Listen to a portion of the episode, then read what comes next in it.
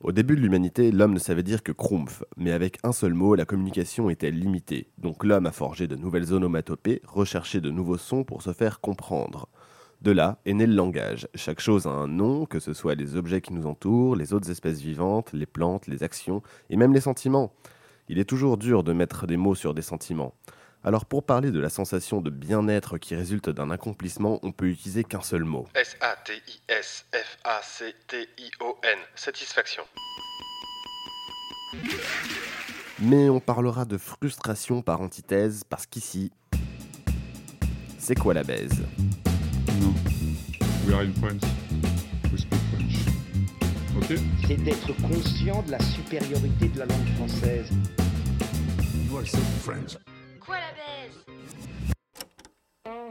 Les formalités obligent, laissez-moi vous introduire les Rolling Stones.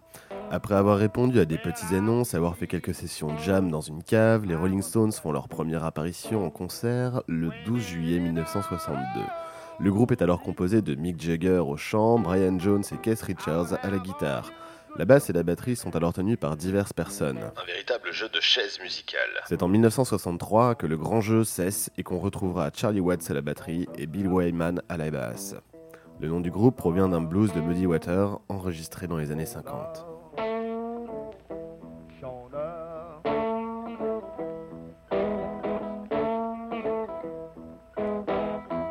I went to my baby's house.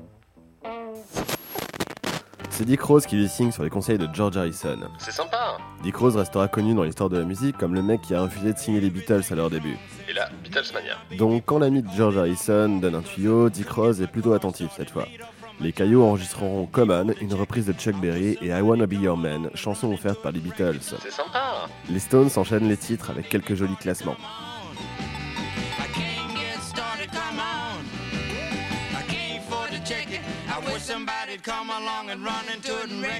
En 1967, Mick Jagger, Keith Richards et Brian Jones sont suspectés de prendre des drogues. D'abus de substances psychotiques pour être exact.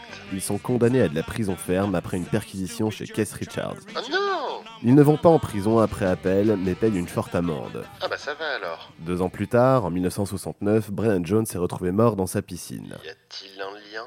Le reste du groupe organise deux jours plus tard un concert hommage à Hyde Park. Et là, je vous entends, auditrices et auditeurs, vous êtes frustrés, car on parle des Rolling Stones et on n'en a toujours pas entendu. Alors, laissez-moi vous donner un peu de satisfaction. Direction l'an 1965.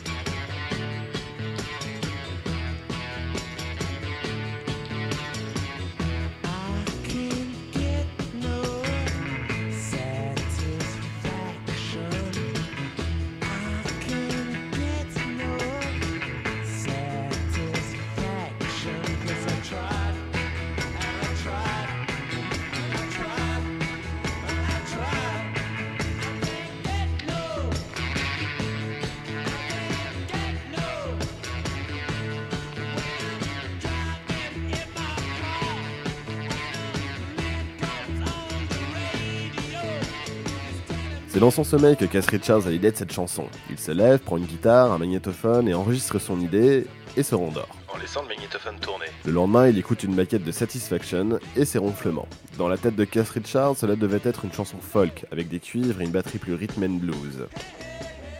Cass et ses copains enregistrent le morceau entre le Chess Studio de Chicago et le RCA Studio de Los Angeles. Le son très particulier de la guitare Effet fuzz. devait être à l'origine une piste guide pour la session cuivre. Leur manager et leur ingénieur du son insistent pour sortir le titre en single avec ce son. Et c'est bien joué. Elle sort le 5 juin 1965 aux États-Unis et deux mois plus tard au Royaume-Uni. Elle figure sur l'album Out of Her Head, mais uniquement sur la version américaine. Décidément, ces Américains. La chanson est numéro 1 un peu partout en Europe et en Amérique du Nord. En plus du son particulier de la guitare, Pour l'époque. les paroles de Mick Jagger sont l'hymne d'une génération. Le texte dénonce l'aliénation par la publicité et la frustration de vivre dans la société de consommation. Et dans ce monde, il est donc difficile d'avoir de la satisfaction.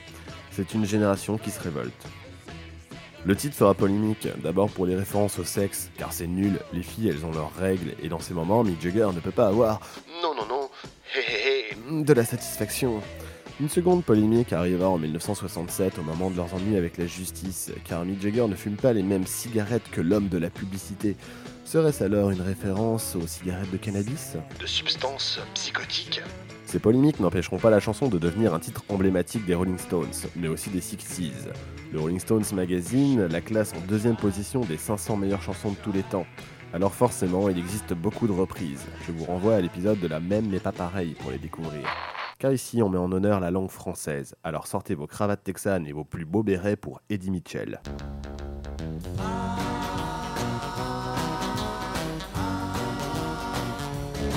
Tu parles trop, j'entends du soir au matin les mêmes mots, toujours les mêmes refrains. Tu fais bla bla.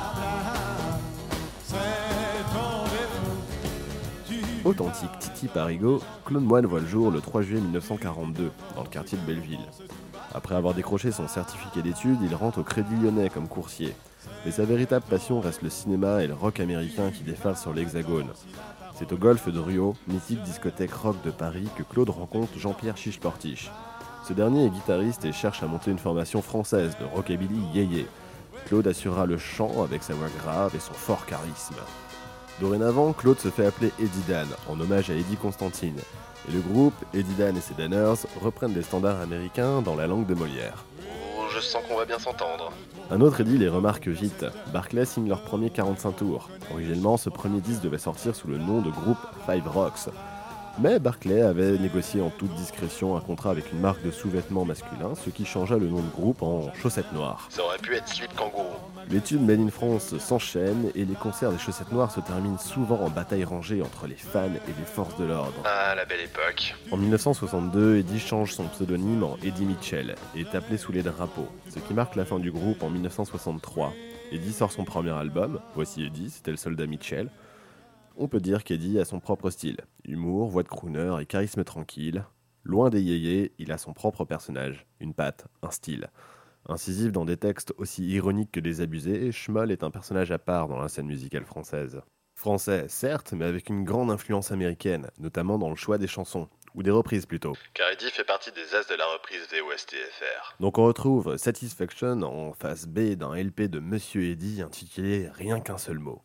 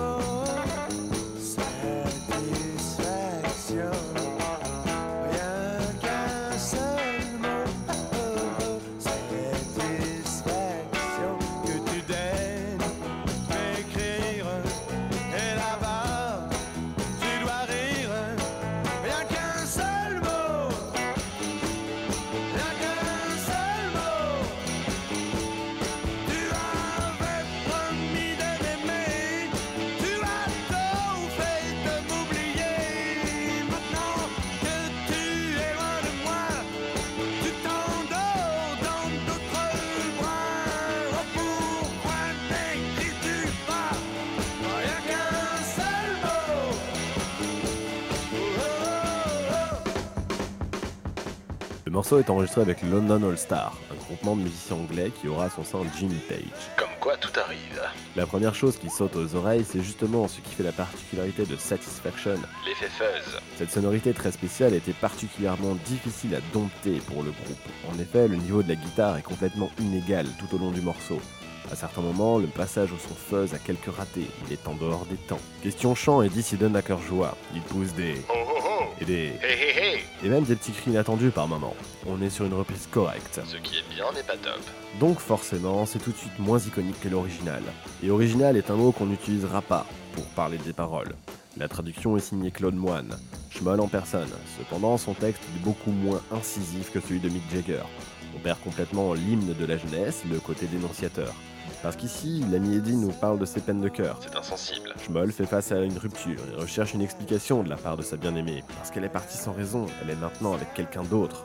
Donc la satisfaction dont parlait Eddie, c'est la satisfaction de cette demoiselle partie pour un autre, ou la satisfaction d'Eddie lorsqu'ils étaient encore ensemble? Non, ça doit être l'espérance d'une prochaine satisfaction alors, celle d'avoir enfin des explications de cette rupture et de pouvoir passer à autre chose. Et nous aussi on espère, afin de passer à une autre chanson. Finalement, l'original et la reprise ont tout de même un point commun. Le mot satisfaction y est répété à plusieurs reprises, mais il est surtout question de frustration. La frustration de Mick Jagger vient de la société de consommation et à son opposition. Celle d'Eddie Mitchell vient d'une rupture amoureuse. Alors, comment peut-on perdre un sentiment de rébellion inscrit en lettres majuscules sur une partition? Il était plus compliqué de sortir des titres controversés dans la France du général de Gaulle. La fin du monopole d'État sur la télévision et la radio prendra fin en 1981. C'est-à-dire qu'avant, le ministère de l'Information contrôlait les diffusions. Dans cette situation, il faut faire un choix entre être diffusé pour parler de sa rupture ou être à l'ombre des ondes en parlant du mal-être de la jeunesse. Donc chacun choisit son camp pour notre plus grande satisfaction.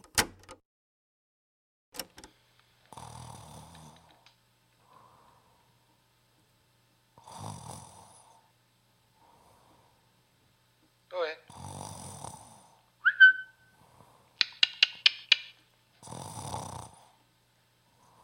Tu sais que c'est pas parce que tu t'endors à la fin en laissant tourner le magnétophone que l'épisode sera meilleur, hein